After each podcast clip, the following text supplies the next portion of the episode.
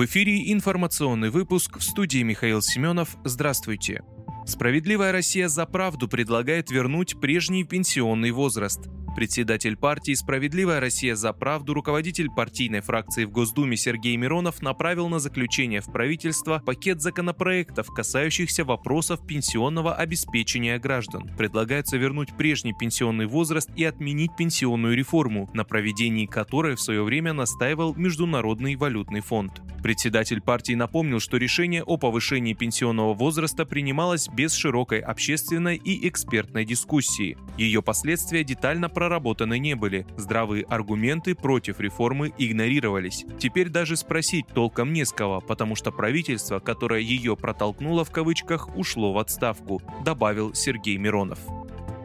МАГАТЭ опубликовала отчет по итогам миссии на Запорожскую АЭС. Агентство рекомендует немедленно прекратить обстрелы ЗАЭС и прилегающие к ней территории. В своем докладе МАГАТЭ также призывает немедленно установить зону безопасности вокруг ЗАЭС. Оно готово незамедлительно начать консультации о создании зоны безопасности вокруг атомной станции. По мнению агентства, создание зоны безопасности вокруг Запорожской АЭС позволит предотвратить ядерный инцидент, который могут вызвать боевые действия. Кроме того, МАГАТЭ МАГАТЭ заявила об инцидентах на ЗАЭС, нарушивших принципы ядерной безопасности. В агентстве отметили, что три остальных украинских АЭС, кроме Запорожской, безопасно работают.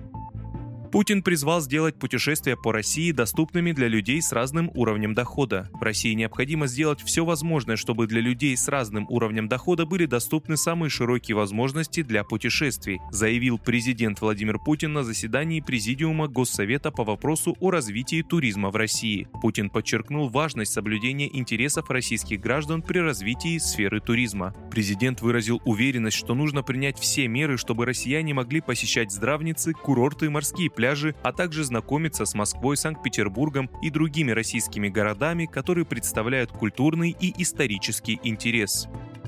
Вырастет стоимость краткосрочных шенгенских виз для россиян. Стоимость шенгенских виз для россиян вырастет с 35 евро до 80, а максимальный срок изготовления визы увеличится с 10 до 45 дней после того, как Евросоюз приостановит действие соглашения об упрощении визового режима. Также будет расширен список нужных документов для получения визы и ужесточатся условия выдачи многократных виз. Об этом сообщает ТАСС со ссылкой на разъяснение Еврокомиссии. При этом допускается возможность снижения стоимости виз по гуманитарным обстоятельствам. Новые правила будут действовать до нового постановления Еврокомиссии и Совета ЕС. 6 сентября Еврокомиссар по внутренним делам Ильва Юхансон заявила, что граждане России не должны иметь легкого доступа в ЕС.